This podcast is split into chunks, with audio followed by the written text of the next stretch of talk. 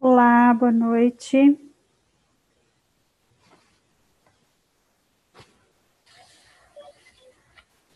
Para variar, vários problemas aqui para a gente acessar. É,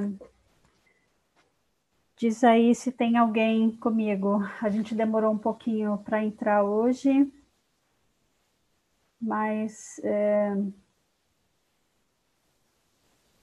a Regiane vai entrar já já. A Nath teve um probleminha hoje e não conseguiu, não, cons não consegue estar aqui com a gente. Oi, Gisele, boa noite. Não estou sozinha aqui, que bom. Ah, boa noite. Peraí que agora eu tenho que diminuir o... tirar o som daqui. Prontinho. Consegui. Ufa! Uhul. Caiu ah, tudo de repente assim. Eu falei, tá acontecendo? Tipo, pagou tudo, pagou tudo. Nem sei que o que bom, aconteceu. Que bom que você entrou. Voltei. A, a Gisele está aqui com a gente. Boa. Oi, Gi, boa noite. Bem, boa noite, gente. Vou entrar aqui no YouTube que eu nem entrei ainda. É, então, agora você, agora você já apareceu com a gente lá. Vou focar. Desculpa, viu, a demora, porque deu uns, uns probleminhas aqui mas estamos aqui hoje. Sim, às vezes é... acontece, né? Depende da tecnologia, às vezes mesmo da, mesmo com tudo no organizado. Caso, no caso é sempre a tecnologia do, do dedinho, entendeu? Assim. Também. Aí hoje a Nath não está aqui. A Rê, bem na hora que entrar, a internet da caiu. Eu falei, bom, agora eu vou ter que fazer sozinha. Então ficou um título sei lá como. Depois, eu ajusto, não tem 42. problema. Depois a gente vê. A Gel chegou também. Boa noite, gente. Bom, enfim, estamos lá na, no capítulo 8. Qual armadilha que é mesmo? Que eu já não lembro mais. A armadilha número 5, que é a tentativa de ocultar uma vida secreta, a divisão. E estamos na página 271. Isso. Vamos começar lá o primeiro parágrafo. Quer começar você, Rendo? Começa. Começa. Então, ali, o primeiro parágrafo, né? A gente tinha terminado no provenientes. Então, embora, embora os valores possam mudar de uma cultura para outra, colocando assim negativos e positivos, diferentes no reino das sombras, impulsos típicos que são considerados negativos e, portanto, relegados às trevas, são aqueles que estimulam a pessoa a roubar a enganar, a assassinar, a agir com excesso de diversas maneiras e assim por diante nessa mesma linha. Os aspectos negativos da sombra costumam ser estranhamente, estranhamente interessantes e ainda assim de natureza entrópica, roubando o equilíbrio e a serenidade na disposição e na vida de indivíduos, relacionamentos e grupos maiores. A sombra pode, porém, conter aspectos divinos, exuberantes, belos e poderosos da individualidade. Para as mulheres, especialmente, o mundo sombrio quase sempre contém modos refinados de ser que são proibidos na sua cultura ou que nela recebem pouco apoio.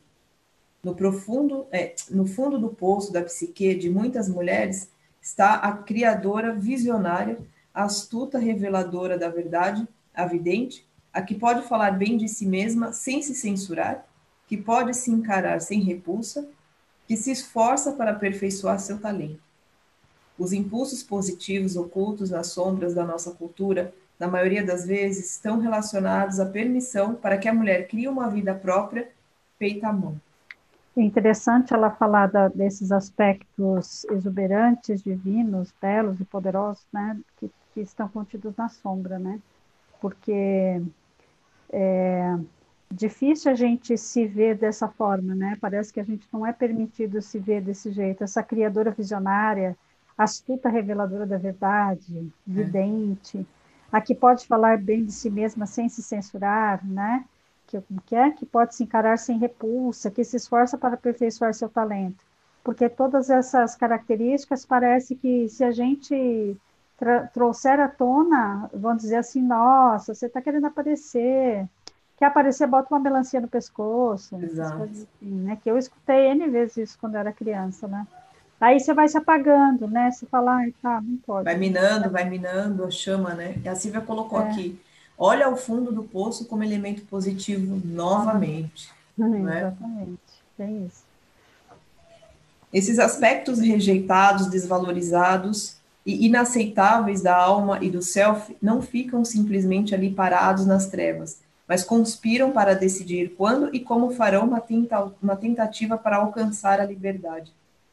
Eles borbulham ali no inconsciente, em fervilhante ebulição, até que um dia, não importa se a tampa que os cobre esteja bem fechada ou não, explodem em todas as direções num caudal descontrolado e com vontade própria. É, foi o que você falou ontem da panela de pressão, né? É, sim.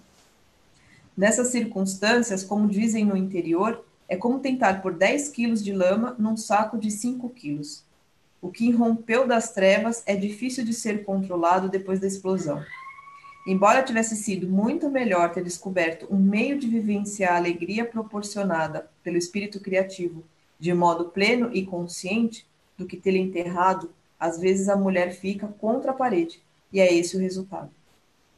A vida sombria ocorre quando escritoras, pintoras, bailarinas, mães, cientistas, místicas, estudantes ou artífices param de escrever, de pintar, de dançar, de cuidar dos filhos, de pesquisar, de observar, de aprender, de praticar. Elas podem parar porque aquilo que a, de, que, a que dedicaram tanto tempo não saiu. Peraí, a página não saiu como esperavam.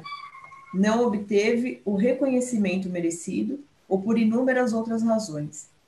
Quando quem cria para para quando quando quem cria para pelo motivo que seja, a energia que chega naturalmente a ela é desviada para o mundo oculto a partir do qual ela vem à tona quando e onde consegue.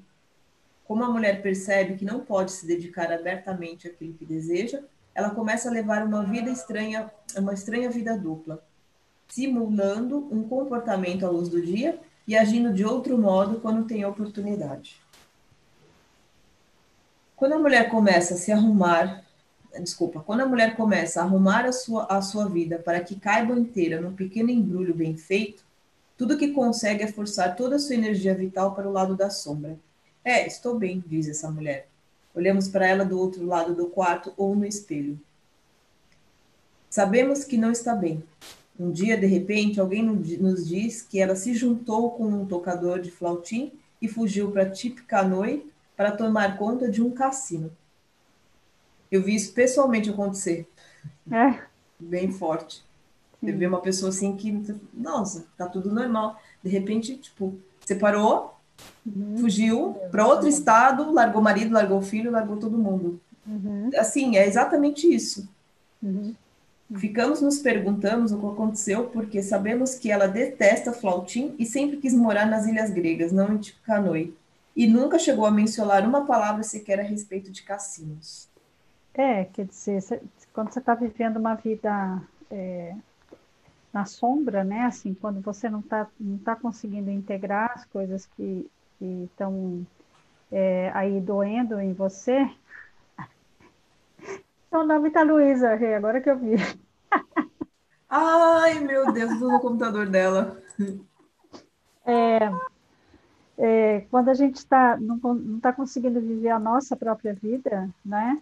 É, assim, você está sendo, é como se você estivesse vivendo uma vida dupla, né? Assim, tem alguém que se apresenta e que sorri, que se veste, e, e aí tem um, um outro, né? Como se tivesse uma outra faceta, uma, um, um, outro, um duplo, né? Sim, tem uma, uma pessoa que se apresenta para a sociedade e um outro uhum. que está vivendo. Que é o caso da menina dos sapatinhos vermelhos, né? Então, ela se dispõe a, a ir para a igreja e fazer tudo direitinho do jeito que a senhora quer dela, mas ela tem os sapatos, né? Então, na hora que os sapatos são guardados na estante, ela fica lá namorando os sapatos vermelhos, né? As escondidas, né? É, as escondidas. Então, e, em algum momento isso precisa dar, isso, se não for bem integrado, vai dar vazão, né? Então, por isso que ela falou antes, né, ontem, você tem que deixar essa pressão ir escapando aos poucos, porque se ela não for, vai ter uma hora que vai, vai explodir mesmo, né? É. Mas acho que ela vai dar um outro exemplo agora. A semelhança de é, Reda Gabler na peça de Henrik Ibsen, a mulher selvagem pode fingir que leva uma vida normal enquanto range os dentes, mas há sempre um preço a ser pago. Reda esconde uma vida perigosa e apaixonada, brincando com o ex-amante e com a morte. Por fora, ela parece se contentar em usar chapéus e ouvir seu marido insípido reclamar da monotonia da vida. A mulher pode ser educada, até mesmo cínica por fora, enquanto sofre de uma hemorragia interna. Eu lembrei de outro filme aqui, que é aquele A Bela da Tarde, que é um filme antigo, que é uma mulher de. Assim, eu, eu, eu, eu, sei que eu assisti há muito tempo atrás, e é, é de uma mulher de classe média que opta por ser prostituta durante as tardes, entendeu? Hum. Então ela vai para uma casa de prostituição. Assim que eu me lembro do filme é isso, tem muito mais. Daí você fala, puxa, né? é alguém também levando essa vida dupla, né? É outro é filme. O que a gente falou do efeito sombra, eles falam várias vezes disso, eles dão vários exemplos assim, né? Disso, né? É. Outro filme também que, é, que a mulher leva uma vida dupla assim é o As Pontes de Madison. Hum, Lembra? Um filme lindíssimo também. Exatamente, exatamente. Eu acho que é mais ou menos isso que ela diz aqui. Uhum. Ou ainda assim, como Janis Joplin, a mulher pode tentar se adequar até não conseguir aguentar mais. E então sua natureza criativa, corroída e revoltada por ter sido forçada a mergulhar nas sombras, entra em violenta erupção, rebelando-se contra os dogmas da educação com atitude irresponsáveis que desdenham do seu próprio talento e da sua própria vida. Pode-se dar o nome que quiser, mas ter uma vida secreta, porque a vida real não tem espaço suficiente para vicejar, é prejudicial à vitalidade da mulher. Mulher. Mulheres famintas e em cativeiro escondem todo tipo de coisa: músicas e livros proibidos, amizades, sensações sexuais, sentimentos religiosos. Elas escondem pensamentos furtivos, sonhos de revolução. Elas roubam, elas roubam tempo dos seus parceiros e das suas famílias escondem dentro de casa um tesouro. Tiram furtivamente o tempo para escrever, para pensar, para a alma. Elas escondem um espírito no quarto de dormir, um poema antes do trabalho, um carinho ou um abraço quando ninguém está olhando. Bem triste, né? Tudo isso que ela fala aqui. Pois é. Para escapar desse caminho polarizado. Desculpa, gente, né? Você está vendo qualquer Mateus coisa tá lá. Matheus está brincando, fica tranquilo. Não, é a Luísa. A Luísa que está brincando? A Luísa que está brincando, Paulo. Para escapar desse caminho polarizado, a mulher tende a abandonar a simulação. Esconder uma vida interior falsa nunca funciona. Ela sempre explode pela lateral do pneu quando menos esperamos. É aí, e aí é a desgraça para todos. É melhor nos, desper, nos desper, é melhor que, que despertemos, que nos levantemos, por mais caseira que seja a nossa plataforma e vivamos com a maior intensidade possível, da melhor maneira possível, deixando de lado a ocultação de falsos substitutos. Esperemos pelo que seja realmente significativo e saudável para nós. Uhum. Na história, a menina consegue fazer passar os sapatos pela bela senhora de pouca visão. Nesse ponto, afirma-se que o próprio sistema de valores rígidos e perfeccionista não possui a capacidade de ver bem, de estar alerta para o que acontece ao seu redor. É típico da psique ferida, assim como da cultura nas mesmas condições, não perceber a aflição pessoal do self. E assim, a jovem faz mais uma escolha infeliz em meio a uma série de outras. Uhum. Partamos do pressuposto. Interessante ela falar, né, que o próprio sistema de valores rígido e perfeccionista não possui a capacidade de ver bem, né? Então, é, quando a gente é rígido e perfeccionista, a gente não consegue perceber as coisas da forma que, que poderia perceber, né? É, eu vejo também aquelas, essas, por exemplo, hoje em dia não sei muito, mas assim, das, das meninas que foram criadas assim, todas ah, não pode isso, não pode aquilo, não pode aquilo, não pode aquele outro, são as que, que geralmente acontece isso, né? Ou acabam ficando grávidas cedo, ou acabam, na hora que, que dá uma escapadinha, faz tudo que não pode fazer durante, de repente, sei lá, toda a adolescência faz numa noite. É, principalmente porque, assim, quando você proíbe a criança ou adolescente de fazer as coisas, tem duas, dois fatores, né? Um que assim, aquilo que é proibido, é, a gente é tem mais vontade de fazer, né? Sim. E outra, né, que a mensagem que passa para os filhos é assim, se meu pai ou minha mãe acha que eu não tenho condições de cuidar de mim, então é sinal que eu não tenho condições de cuidar de mim, né? E daí não posso confiar nas minhas percepções, não posso confiar é, no, no, meu julgamento e tudo mais, né? Então, assim, a, é, acaba sendo uma presa fácil. E vira uma crença, né? É. Vira uma crença disso que você está falando, não é? É nesse sentido, eu acredito tudo aquilo que eles dizem. É, ela vai falar aqui em seguida, vou ler um pouquinho agora, tá? Tá. É, que tem a, a, a, gente não, ela não falou ainda do sapateiro, né? Tem a questão do sapateiro ainda. Hum. Partamos do pressuposto de que seu primeiro passo para o cativeiro, a entrada na carruagem dourada, tenha sido fruto da ignorância. Aqui ela está falando das escolhas erradas que ela fez, né? As escolhas infelizes.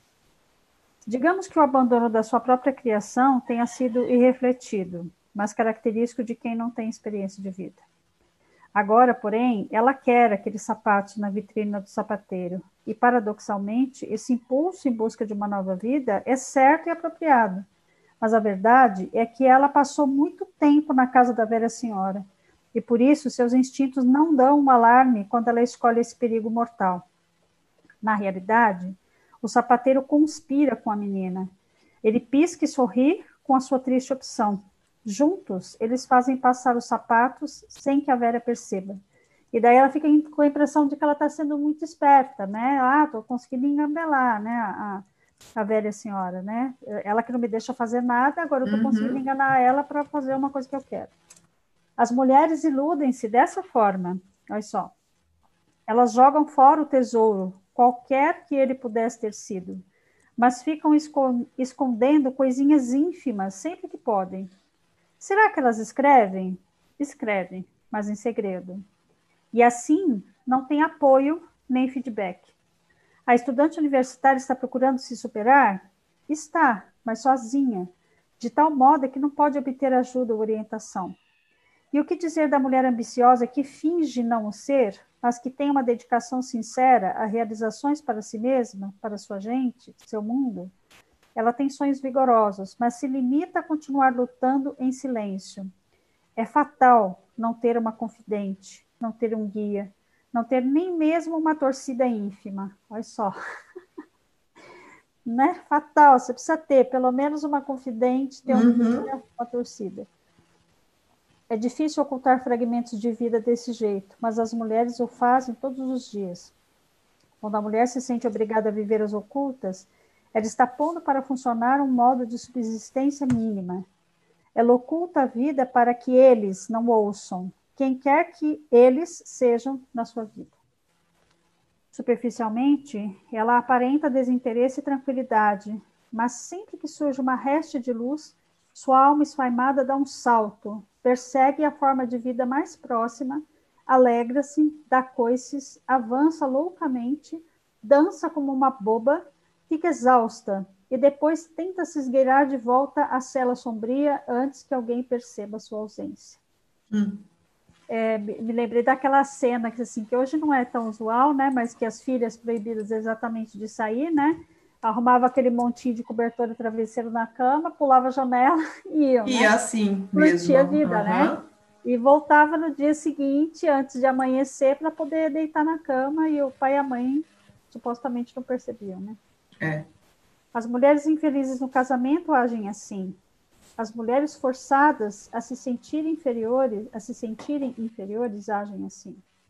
As mulheres cheias de vergonha, as que temem ser punidas, expostas ao ridículo ou à humilhação, agem assim. Quem nunca, né? Quem que não, hum. quem que não tem vergonha de alguma coisa, que não teme ser punida, exposta ao ridículo e à humilhação? As mulheres com instintos feridos agem assim. Esconder o que se faz só é bom para a mulher no cativeiro se ela esconder o que for certo. só se o que ela esconder for exatamente o que a levará à libertação. No fundo, o ato de esconder fragmentos de vida que sejam corajosos, benéficos e que deem satisfação faz com que a alma fique ainda mais determinada a erradicar a mentira para ter a liberdade de viver a vida abertamente como bem lhe aprouver. Vejamos. Há algo na alma selvagem que não nos permite sobreviver para sempre com migalhas. Porque, na realidade, é impossível para a mulher que luta pela conscientização respirar um pouquinho de ar puro e se contentar com isso só. Lembre-se de que quando você era criança e descobriu que era impossível cometer suicídio prendendo a respiração? É, lembre-se de quando você era criança e descobriu que era impossível cometer suicídio prendendo a respiração? Embora você procure continuar só com um pouquinho de ar ou sem ar nenhum, os seus pulmões parecem querer gritar e alguma força impetuosa e imperativa faz com que você acabe inspirando o máximo de ar possível. Você sorve o ar, você o engole até voltar a respirar normalmente. Acho que todo mundo já fez isso, né? Tapa o nariz, ó, É. Quando a gente é criança, a gente faz essas bobeiras. Né? Felizmente, existe um mecanismo semelhante na alma psique. Ele nos domina e nos força a respirar fundo o ar puro. Na realidade, sabemos que não podemos subsistir de verdade se sorvermos a vida em goles mínimos. A força selvagem na alma da mulher exige que ela tenha acesso a tudo, e assim podemos ficar em estado de alerta e assimilar tudo o que for certo para nós. Na história, o sapateiro é um prenúncio do velho soldado, que mais tarde transmite vida aos sapatos que dançam até enlouquecer quem os calça. Quer dizer, um possibilita que ela tenha acesso ao sapato, né? E o outro ativa o sapato. Uhum. Há muitos pontos coincidentes entre esse personagem e o que sabemos da simbologia antiga para que o consideremos um mero espectador. O predador natural no interior da psique, olha ele aqui de novo. Uhum. Também aquele pertencente à cultura é um mutante, uma força capaz de se disfarçar. Da mesma forma que as armadilhas, arapucas e iscas envenenadas são disfarçadas para seduzir os desavisados. Devemos levar em consideração que ele transforma em brincadeira o ato de enganar a velha senhora. Não, é provável que ele seja cúmplice do soldado, que é, obviamente, uma descrição do diabo disfarçado. Aí temos a nota 14, depois vai ter a nota 15. Vou terminar de ler esse parágrafo. Tá. Nos velhos tempos, o diabo, o soldado, o sapateiro, o corcunda e outros eram imagens usadas para retratar as forças negativas tanto na natureza da terra quanto na natureza humana. Aí tem a nota 15. Tem a nota 15 também. Então, a 14 na página 544 desculpa, 540. Em alguns folclores, diz que o diabo não se sente confortável na forma humana e que ele não se, se ajusta bem, o que faz com que ande mancando. Nos termos dos contos de fadas, também, a menina dos sapatinhos vermelhos vem a ter os pés amputados, sendo, portanto, forçada a mancar, já que ela, de certo modo, dançou com o demônio, tendo absorvido seu jeito manco de andar, ou seja, sua vida subhumana, entorpecedora e voltada para os excessos. Agora na nota número 15. Nos tempos pós-cristão, cristãos, as antigas ferramentas do sapateiro tornaram-se sinônimos das ferramentas de tortura do diabo: raspadeira, torquês, alicates, pinça, martelo, sovela e assim por diante. Nos tempos pagãos, os sapateiros compartilhavam da responsabilidade, da responsabilidade espiritual de aplacar os animais que forneciam o couro para os sapatos, as solas, os forros e os revestimentos. Já no início do século XVI, afirmava-se em toda a Europa não pagã que os falsos profetas eram feitos de latoeiros e sapateiros. Olha só que Não tinham boa fama os homens. É, pois é. Embora pudéssemos sentir um orgulho justificado da alma com coragem suficiente para tentar apanhar secretamente alguma coisa, qualquer coisa, sob circunstâncias de tamanha carência, a verdade é que essa atitude por si só não pode ser o único aspecto da questão. Uma psicologia abrangente deve incluir não só o corpo, a mente e o espírito, mas também, e de modo idêntico, a cultura e o ambiente. A partir dessa perspectiva, é preciso que perguntemos a cada estágio como acabou acontecendo que qualquer mulher específica tem a sensação de precisar ser servil, retrair-se, humilhar-se e implorar por uma vida que, para começo de conversa, já lhe pertence. Um exame das pressões criadas em cada camada do mundo objetivo e do subjetivo irá evitar que a mulher imagine ser uma opção construtiva apanhar em segredo os sapatinhos do diabo é porque ela está se achando muito esperta, né? Ela falou assim, ah, estou conseguindo engambelar essa mulher, né? Que que está me impedindo de viver, né? De então, assim, tem, tem os dois aspectos, né? Tem o lado da, da velha senhora que quer que ela se submeta, né? Que ela se encaixe no status quo, e tem o lado dela, que é ingênua e que ainda por cima agora tem os instintos prejudicados, né? ela não consegue perceber direito as coisas, né? É. é. Bem, bem difícil. É Vamos lá? É. É isso, meninas. Vamos então, lá, amanhã a gente já vai para armadilha 6. Isso. Tá. Vamos, vamos fazer a nossa oração. Isso aqui, peraí, abrir aqui. Então vamos lá. Essa oração é o último, só lembrando que é o último trecho da oração completa do Oponopono. Minha contribuição para a cura da terra. Amada Mãe Terra, que é quem eu sou. Se eu, a minha família, os meus parentes e antepassados te maltratamos com pensamentos, palavras, fatos e ações, desde o início da nossa criação até o presente, eu peço teu perdão. Deixe que isso se limpe e purifique Libere e corte todas as memórias, bloqueios, energias e vibrações negativas.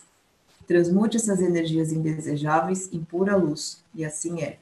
E para concluir, digo que essa oração é a minha porta, a minha contribuição à tua saúde emocional, que é a mesma que a minha.